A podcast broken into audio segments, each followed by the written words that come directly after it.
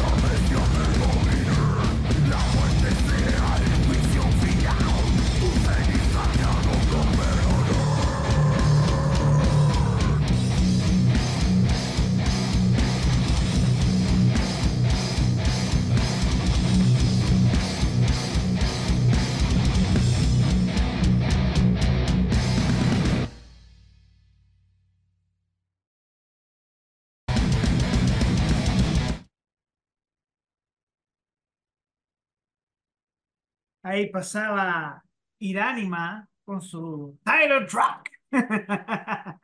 El famoso Title Track de Iránima. Oye, mira, yo tengo unos comentarios escuchando esto y no sé, subió la temperatura un poco, estoy hiper rojo. Em, pasa de una transición como súper agreso la canción a algo súper oreja, súper rico de escuchar. No, Eh, ¿no? ¿Ah? claro, sí. Sí. Y tú lo- has podido verlo en vivo a estos chicos de Iránima, de dónde son. Eh, los podemos encontrar en Spotify, chiquillos, así que están ahí, los podemos buscar. ¿Cómo llegaste a ellos, Pablo? a ver, nosotros conocimos a Iránima con Tridente cuando eh, fuimos invitados a abrir el show de Obituary en Valparaíso. Y la otra banda soporte en ese momento también era eh, Iránima. Eh, y ahí nos topamos con ellos, con Tridente, ¿cachai? Eh, y ahí me llamó la atención la banda. Eh, los cabros son de Santiago, como te digo, y llevan eh, ya seis años eh, en el ruedo, porque ya partieron en el 2018. Eh, y de- desde ahí en adelante, me, como te digo, me ha llamado mucho la atención el estilo que cultivan, eh, cómo plantean los shows y sobre todo la potencia en vivo. Lo, que escuchaste ahora es totalmente lo que tú encuentras cuando los ves en vivo. Eh, um, entonces, por eso que los quise destacar. ¿cachai? buenísimo. Claro, y aparte que eh, cuando tú escuchas a estas bandas que al final tú quedas como que pasan de algo como súper agresivo algo un poco más melódico, más radial, si se quiere decir, más orejita, eh, porque a, a mí al principio fue como súper hardcore lo que estás escuchando, y de Mm. repente pasáis a algo mucho más melódico con ese excelente sonido de guitarra. Guitarrista, no, nombre de los integrantes, ¿los tienes por ahí? Está Brian Rammer en bajo y voz, está el Christopher Garrett en guitarra, Alfredo Comens en guitarra y Miguel Casano en batería, que es la, es la información que nos manda la banda actual, actualizada. Perfecto. Oiga, estimado, para referirnos a la siguiente banda le voy a hacer una pregunta, señor. Entonces, ¿Usted vio la película, eh, que es una película muy famosa con eh, Robin Williams, La Sociedad de los Poetas Muertos? sí, sí la vi, hace mucho Y tiempo, sí. hace muchos años yo también la vi, señor, pero ellos tenían un tema que era muy, muy interesante, que era el vivir el día a día o el famoso Carpe Diem. Y de Carpe Diem vamos a hablar de la siguiente banda que es Sucuba y que también tiene una, eh, un tema muy interesante porque desde la perspectiva demoníaca. De Sucubo. El sucubo, el, el que, que uno de los, Exacto. de los diferentes tipos de demonios que en realidad el sucubo, por lo que tengo entendido, es es aquel que es como una especie de un receptor de este espíritu maligno, si uno quisiera decir, ¿no? Claro, claro, y, y generalmente eh, se la asocia con una presencia femenina, Ex- ah, generalmente. Generalmente, claro. Porque claro, Claro, generalmente se le asocia la parte más demoníaca, hija de Lilith, más sexual, ¿no? Que la parte de esta posesión más eh, de, de una mujer sucuba, ¿no? Más claro, que erótico. está, claro, que está metido con toda esta, eh, con toda esta, ¿cómo, cómo llamarlo? Categorización, quizás es la palabra, eh, que ha hecho culturalmente eh, la Iglesia Católica de la imagen femenina como, como la fuente y el objeto del pecado, ¿cachai? Que tiene un montón de interpretaciones, por supuesto, partiendo por lo, lo segregador y lo, lo culposo de, de- de estar tirando ese, ese mensaje, ¿cachai? Sí, Y, pero que algo tradicional en la Iglesia Católica. Les guste o no lo guste, es así, No, una realidad, o sea, todo lo claro. sexual erótico es pecaminoso, negativo, y que es Mm, parte de, de una negación de, la, de una esencia humana también, que, por que, supuesto, que es por supuesto, y represivo. forma, claro, y forma un, es, es parte de un mensaje tradicional de la Iglesia Católica. Entonces, dentro de esa cultura, precisamente, eh, claro, se asocia el, el tema del súcubo con una, con una presencia femenina. Es súper divertido porque si bien esto, estos gallos de la Iglesia Católica se supone que están preocupados de venerar a Dios y, y el lado, comillas, del bien, dentro de toda su cultura han inventado una cantidad, una demonología, pero que si uno lo mira desde afuera como, como un fenómeno hasta literario, es maravilloso porque han inventado demonios para todo.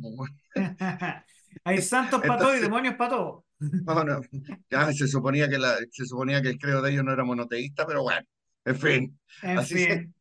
Así es. Así absorbemos las creencias del resto para acá y vengan para acá. Así fue, como la, como las Es como el chiste, es como el chiste, es como el chiste de, oye, por cada país de Sudamérica, en cada país se apareció la Virgen. Exacto, exacto, exacto. ¿Y para qué vamos a nombrar que las festividades cristianas están justo, justo, justo en la fecha Justo, de ce- justo. celebraciones paganas? Bueno, Bueno, bueno, entonces volvamos a lo nuestro, como decía alguien antes. ¿De qué sabemos de esta banda Sucuba? ¿Qué a sabemos? ver, ¿Y qué vamos a escuchar un poco para prepararnos? a ver, Sucuba, a ver, este programa se caracteriza porque eh, estamos destacando bandas emergentes.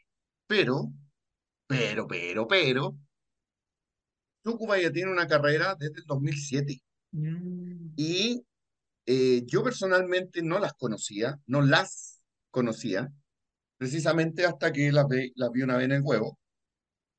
Esta vez cuando eh, tuvimos la fortuna de tocar con Dogma en el huevo. Ahora, eh, también me impresionó mucho la potencia escénica de la banda. Ellas está conform- están conformadas por, por tres músicas y un músico que es el baterista. ujú. Eh, y de nuevo lo mismo, en un estilo muy groove metal, eh, mucho de mezclar la agresividad, la potencia con eh, ritmos más gancheros. Y, y- y una de las cosas que a mí personalmente me llamó mucho la atención es precisamente el juego de voces femeninas que, que funciona en esta banda de manera pero muy, muy buena. Eh, Oye, debe ser potente show en vivo, porque buscando en su Instagram uno tiene, aparte que parece que el baterista es muy bueno, mm, eh, el, ya de- uno ve sí, imágenes en Instagram y uno queda muy, muy enganchado con el power femenino, que eso eh, lentamente ha tomado en los últimos, yo diría, unos 10 años, eh, mucha presencia. De hecho, la otra vez escuchamos a Ácida también, claro, eh, y que es muy interesante como fenómeno porque, claro, no sé si opinas tú igual que yo, pero eh, desde que apareció esta banda ucraniana llamada Ginger, como que hubo un boom masivo de eh, voces femeninas que se han atrevido y de bandas de chicas también, que es interesante escuchar en el metal. mira, lo, lo que me parece, a ver, eh, es súper importante recordar una cosa, la presencia femenina en el rock y en el metal siempre ha estado, ¿cachai? Ujú, Eh, ha estado algunas veces más potente, otras veces menos potente. eh, dependiendo del contexto, ha sido subyugada a un segundo plano, otras veces ha sido exaltada, pero de que ha estado, ha estado. Y, y, y, y si uno empieza a divulgar eh, figuras del metal, eh, siempre está la presencia femenina. Ahora, eh, más que resaltar a la banda por la presencia femenina en sí, eh, a mí me encanta lo que hace la banda como la banda, ¿cachai?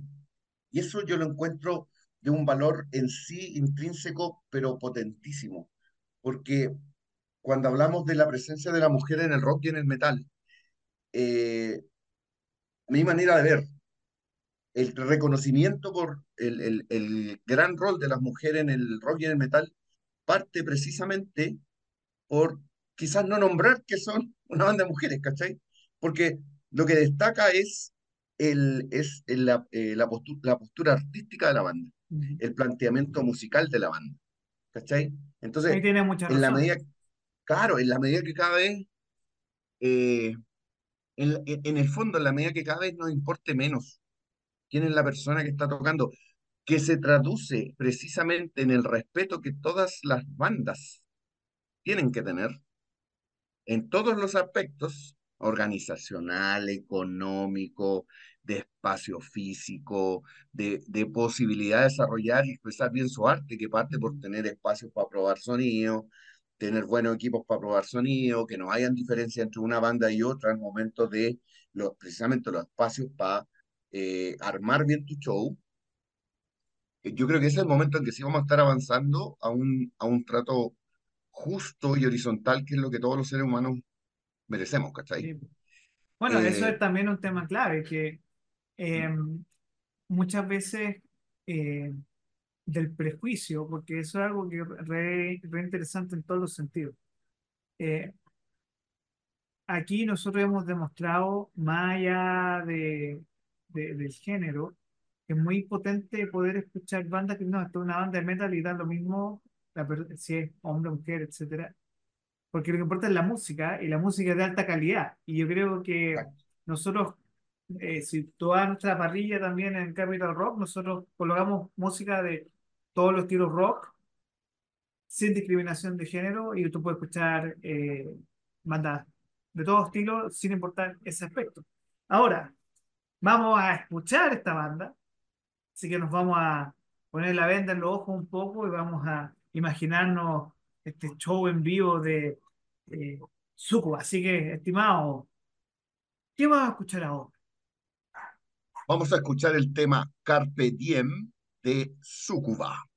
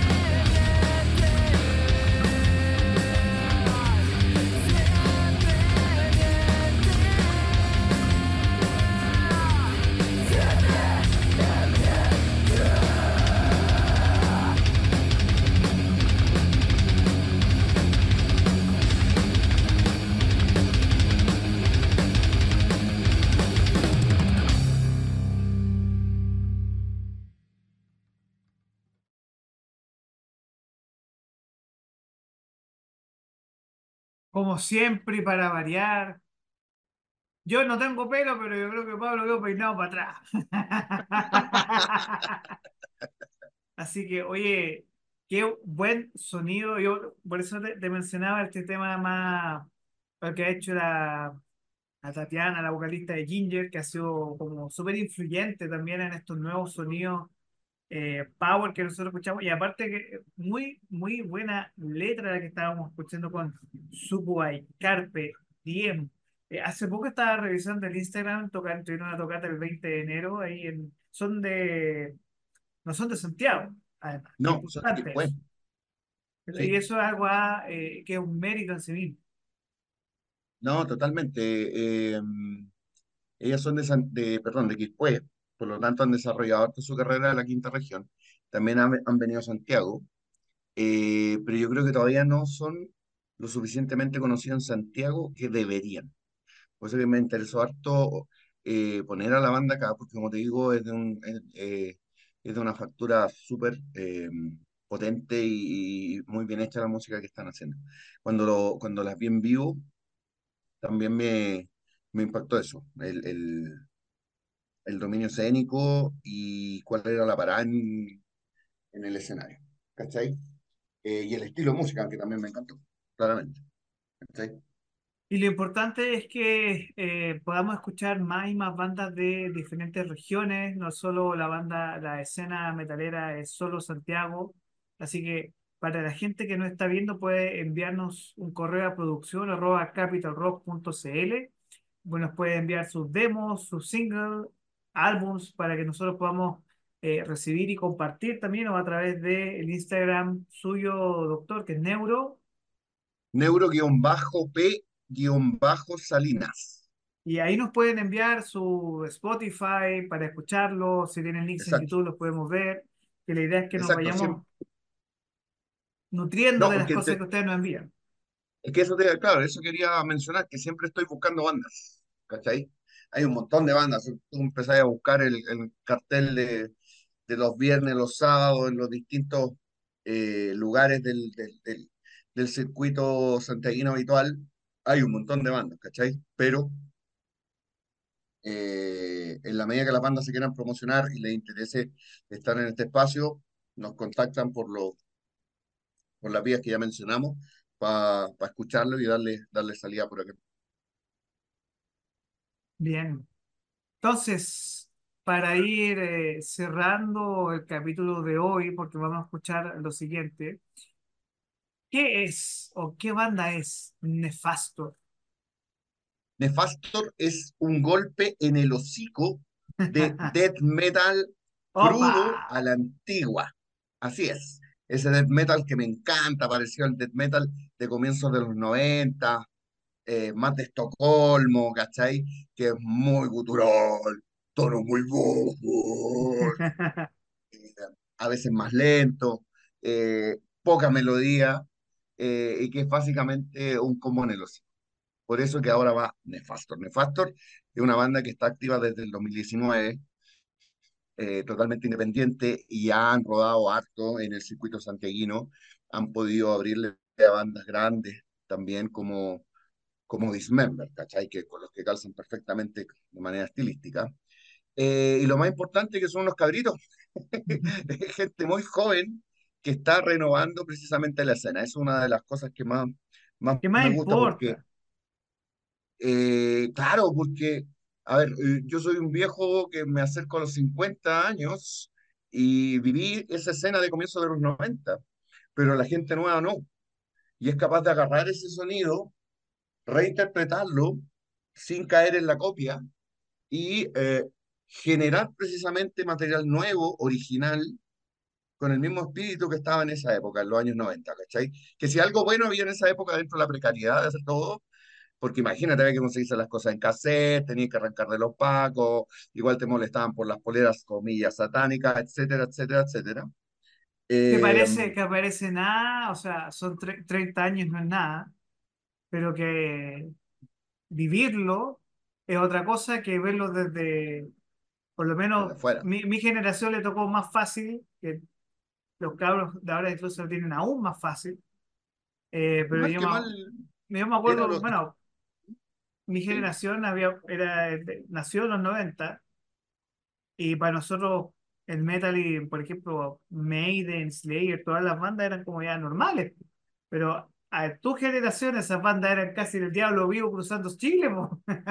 exacto, Y no, es- y no es exacto. y- broma, y, y- y no, es es broma, broma, o sea, no es broma. ta- estamos hablando que, eh, a propósito estamos hablando de la Iglesia Católica, Sí, eh, en el diario, en el diario La Tercera, los domingos salía un, un suplemento de la Iglesia Católica para la juventud. Eh, y ahora es precisamente la, impensado.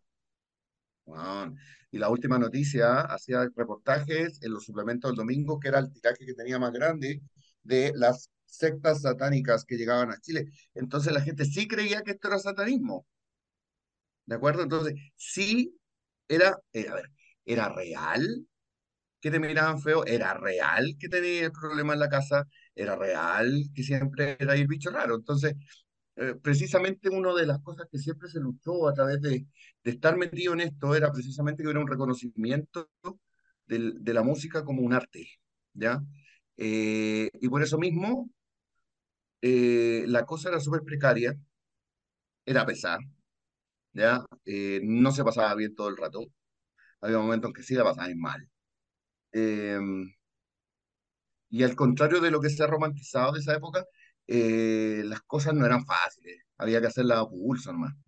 Eh, Y que entonces, aparte que no había las condiciones, o sea, yo conversando por el otro día, vamos a hacer como off the record ahora, pero claro, leí un, un reportaje, una columna opinión muy interesante, perdón, sobre el tema del narcopop. Y que en tu época y en mi época también, para nosotros acceder a un computador era caro y era muchas veces más económico acceder a una guitarra eléctrica, una guitarra acústica, set de bajo, etcétera. Igual era caro, pero era un poco más económico que un computador. Y que ahora toda la música es simplemente saber el manejo de un par de controles, hacer unos beats y tener un compadre que dan así todo el rato. Y, que, y, es, y Y eso hay una aceptación de algo que por lo menos desde mi perspectiva es súper negativo, que el tema narco es una realidad, no te lo niego, pero mm, también es, es como cómo ha evolucionado desde el punto de vista de que, claro, hoy aquello tipo metal extremo, rock pesado, todo eso se ha ganado un puesto más de aceptación, eh, pero al mismo tiempo también nos enfrentamos a que existen otros fenómenos que son mucho más, yo diría, más feos, más difíciles de enfrentar y que culturalmente igual son, son cuestionables, ¿no? Eh, sobre todo con la lógica de, desde desde nuestra perspectiva de eh, aquello que es lo cultural y lo que es no, porque de una u otra forma igual estos tipos, mm, por mucha crítica que uno, lo ha- uno le haga, hay algo ahí que resuena culturalmente y que la gente engancha, no por nada es popular. O sea, estamos hablando de una subcultura igual. Si lo miráis desde ese punto de vista, por todo lo que uno detesta ese tipo de música. Incluso estoy siendo condescendiente con decir música. Así de, ese es mi nivel de detestar. El, Sí, pues, es, pues, es pero te parece, o sea, eh, pero es un hecho cultural, nos gusta o no nos Es guste, un hecho ¿cachai? cultural. Eh, eso es lo importante. Es un hecho cultural. Eh, eh, por lo tanto, es una subcultura que no está en el establishment. Por lo tanto, sí. En ese sentido, sí es el mismo concepto que había hace 30 años atrás con esta música pesada metalera de lo que era el underground. Es con otros códigos, en otro contexto, pero el concepto de que está bajo la cultura del establishment es, ¿ya? Ahora, personalmente la critico porque no la considero música, porque Por me los temas que habla, por lo menos, para mí, por los temas No, que habla me nada, nada, nada de lo que hay a mí, nada de lo que hay ahí a mí me, me llama la atención, ¿cachai? Pero sí que un fenómeno es un fenómeno. Y ahí también vale la reflexión, porque eh, nosotros, nosotros salimos desde la represión cultural de, de, de, de venir saliendo de la dictadura, ¿ya? Eh, en esta, comillas, pseudo-democracia que era tutelada por los milicos, ¿cachai? Entonces, eh, la cosa seguía siendo dictatorial igual, en las calles, en el día a día, en, en, en que no podías decir algunas palabras como dictadura, por ejemplo, Por lo tanto, en ese ambiente se desarrolló la escena metálica, ¿ya? Como una respuesta contracultural, contra el establishment. Y eso es, eso es real, ¿ya? Eh, claro, lo que pasa es que en la medida que se conquistaron los espacios y los que estábamos metidos en esa onda envejecimos, en, en muchas medidas nos convertimos en el establishment. eh, y también hemos visto que han surgido estas otras expresiones, nos gusten o no. Entonces, a mí, a mí personalmente, con todo lo que detesto ese tipo de música, eh, yo no podría decirte que estoy de acuerdo con que se haga una censura de ella.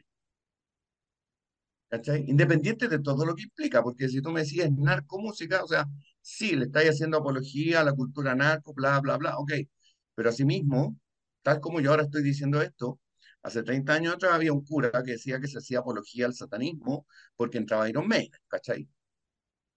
Entonces, independiente que nos guste o no, independiente que pudiera ser parte de un fenómeno real o no.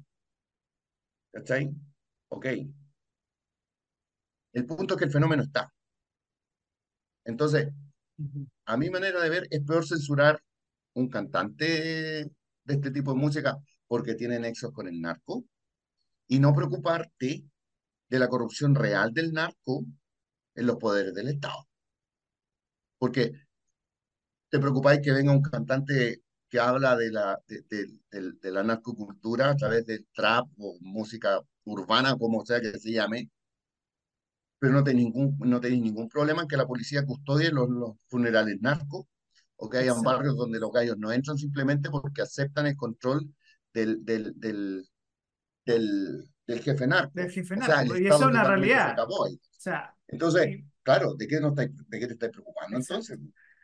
¿Cachai? O sea, te preocupáis de que venga el gallo a cantar, perdón, pero no te preocupáis de quién está financiando las campañas políticas.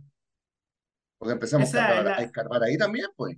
La famosa doble moral, señoras y señores, que muchas veces que decimos A en público, pero en B, que tú y yo sabemos que esa es la realidad, pasan mucho más cosas, y como dijo, va a volver un cierre más cultural a esto, como dijo Hamlet a Horacio, hay más cosas en el cielo y en el infierno que se escapan a tu filosofía, querido Horacio. Así que sabemos que hay muchas cosas extrañas ahí, pero volviendo a nuestro tema que es el metal y sobre todo recuperando esta conciencia, que es muy importante, la, memoria de que eh, el metal en toda su expresión aquí fue censurado, y eso es un hecho, en Chile fue censurado. Mm y que nos da a reflexionar, nos da a reflexionar sobre las actuales condiciones de la cultura, por mucho que haya música que no nos guste, que no enganchemos y que em, a veces a mí me ocurrió escuchar un trapero chileno en Argentina, el Jordan 23, en, otro, en una circunstancia súper extraña. Pero ahí uno te das cuenta que lo popular muchas veces eh, es lo que uno se pregunta. Lo, lo popular es el momento. Hay cosas que trascienden. Y lo que ha trascendido, tú y yo sabemos que ha sido la cultura metal, la familia mm. del metal, y que mm. obviamente que el death metal, y que vamos con esta banda nacional que es... Nefastor. Y qué mejor canción para, para hacer el, cierre de lo que vimos el día de hoy. Ah, hoy, dejo. Hoy. Hate. Vamos con Nefastor y esto es hate in the night. Hate in the night, yeah.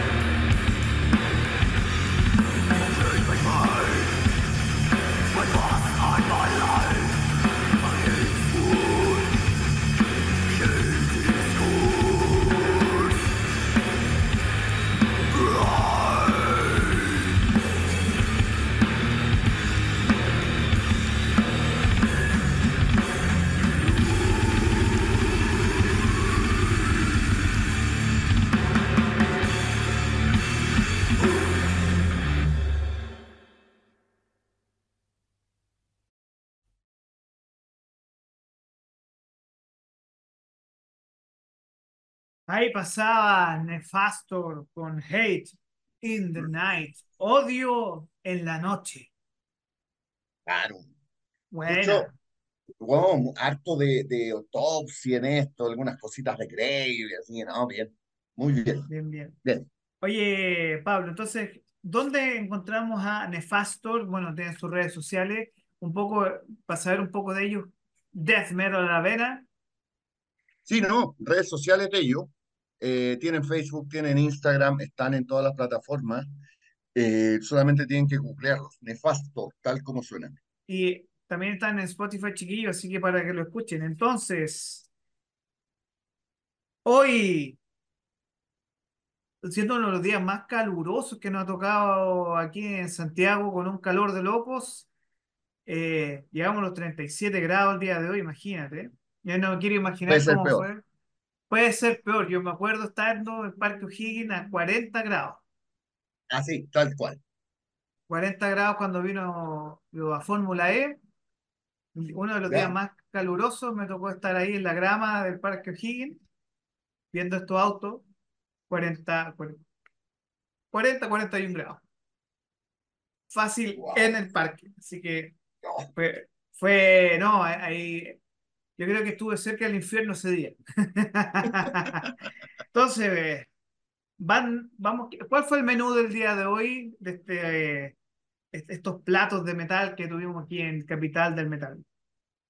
Mira, partimos con Iránima y su groove metal thrash, así en la clásica del groove metal thrash. Luego seguimos con Sucuba, eh, um, unas músicas de Quilpué que hacen un groove metal pero de fuste. Y cerramos con Nefastor y su death metal a la antigua, una vieja patada en el hocico, como se hacían las cosas en los 90, eh, y el tema Hate in the Night. Bien, entonces, Pablo Salinas, usted nos puede escuchar. eh, tenemos varios capítulos pendientes, así que ya vamos a estar subiendo pronto, pronto a nuestras redes de Capital del Metal. Eh, nuevamente reiteramos el llamado, si usted quiere, los chiquillos, chiquillas, eh, jóvenes, no tan jóvenes que tienen su proyecto de metal y quieren ser escuchados aquí en Capital Rock, pueden enviarnos su correo a través de producción arroba capitalrock.cl o pueden contactar a nuestro podcaster Pablo Al, Salinas al al Instagram. Instagram, neuro-p-salinas. Así que despedimos por el día de hoy. Ahí lo tenemos que dejar porque sé que tiene que ir raudo con eh, Luctus Hydra, que es otro, uno de Sí, sus proyectos, aparte de Tridente. Así que exacto. stay tuned or you will be doomed. See you later. Nos vemos. Yeah. Yeah.